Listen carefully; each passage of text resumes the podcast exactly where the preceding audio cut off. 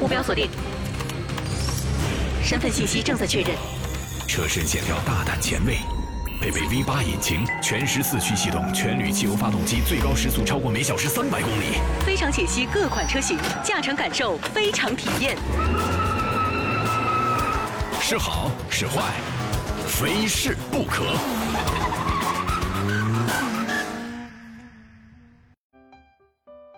当你组建家庭，当你的孩子长大，你是否会在考虑一家人全家出行的一台车呢？都说每个爸爸都想拥有一台称职的奶爸车，而奶爸车这三个字又会有什么样的特点呢？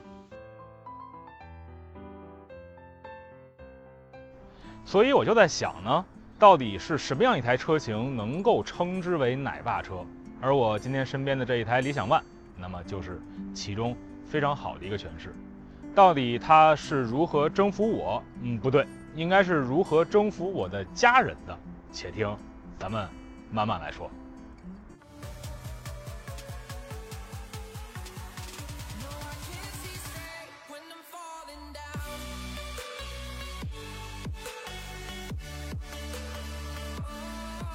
作为一台全家都要适用的 SUV 呢，那么一定要包括以下几个特点。第一个就是这个车型要足够大，另外一个呢，它在外观上，尤其在设计上不能太出格。所以理想 ONE 虽说不是长在每个人的审美上，但一定是符合绝大多数消费者对于一台大 SUV 的整体需求。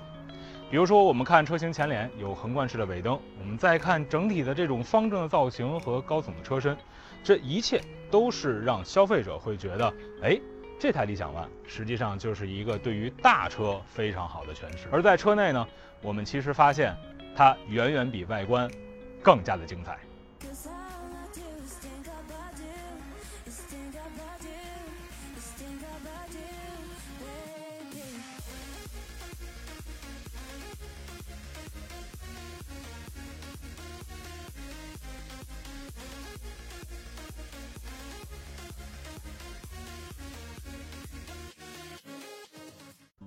好，如果刚才咱们说到理想 ONE 的外观，它是相对中规中矩的话呢，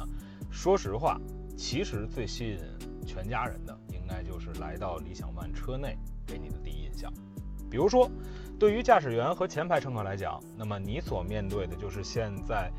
新能源汽车非常非常流行的一体式的这种连屏设计。都知道现在有很多的车型，比如说它的中控屏的尺寸总长超过了一米。但是理想 ONE 的推出的那个年代，虽然离现在也只有一两年的一个时间，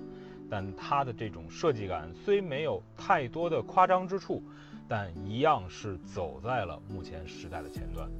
而如果说前排和中排的乘客想进行互动的话，也可以通过屏幕的互动以及这种语音的交互，再加上理想同学，它可以在整。再加上理想 ONE 的车内的语音唤醒系统，分别是经过了主驾、副驾以及我身后的两个位置，也就是左后和右后的分别的音语优化。所以，不管是主驾驶员还是你的副驾驶以及后排的乘客，都可以分别的非常清晰的去识别它。理想同学，嗨，后排太热了。二排温度调低了。刚才咱们提到了语音交互之后呢，实际上我面前的三块屏幕也是全车的一家老小。最有意思或者说是最在乎的地方，比如说我们看这块主屏幕，实际上它可以分的类型有很多，像车辆的信息啊，包括主驾驶可以看到的导航，以及很多的这种语言类的，呃，像语影音娱乐功能是非常非常多的，而且还包括一些行车记录仪、车载微信、全屏后视等等这样的便捷和安全性的一些配置，再加上呃方向盘右侧。它下方的一块屏幕，它实际上更多的是为全车的一些舒适性的配置来进行调整。比如说，我们可以看到前排的座椅通风加热空调，以及后排的独立空调和座椅加热等等这样的信息都可以放在上面。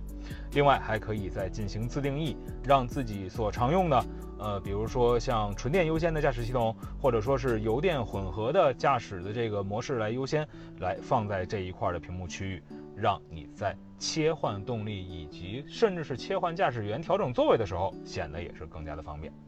而副驾驶面前的这一块屏幕，则是小朋友们最喜欢全车的一个地方了。Three, two, one, go！我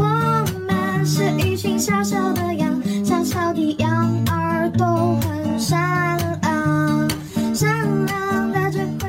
其实对于一台全家都可用的车型来讲呢，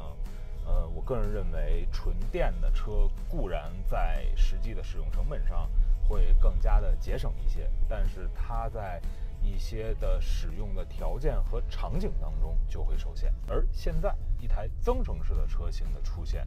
嗯，那么理想 ONE 它其实就给予了我们更多的往外走，可以走得更远的这样的一种方式和方法。因为在实际的使用当中，不管是你用油还是用电，只要是呃在理想状态下，那么这台理想 ONE 的续航里程要远远大于市面上的任何一台电动车型。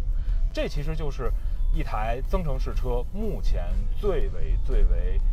可观的，或者说是最为最为呃适应于全家人出行的这样一点。那么在电力它具备的一些动力特性下呢？呃，理想 ONE 实际的这种加速能力虽然没有很多的纯电车型来的那么的暴躁，但一点儿也都不慢。所以在日常的驾驶当中，呃，你会觉得理想 ONE 它很好开，方向包括它的一些悬挂也可以通过你自己的叫喜好吧，去调整成舒适或者说是标准状态。带娃神器绝非浪得虚名，但陪他长大才是更加重要的。被我长大的愿望，写给我半点翅膀，陪着你一起飞到梦想的地方，风和浪一起去闯。心这就是理想 ONE。你纵有一万个不好，一千个不好，但确实呢，这是一台非常非常具有全家属性的车型。当然了，你可以说它十分具有争议，也可以说它不够完美。但在我看来，一台理想 ONE 是全家出行的不二利器。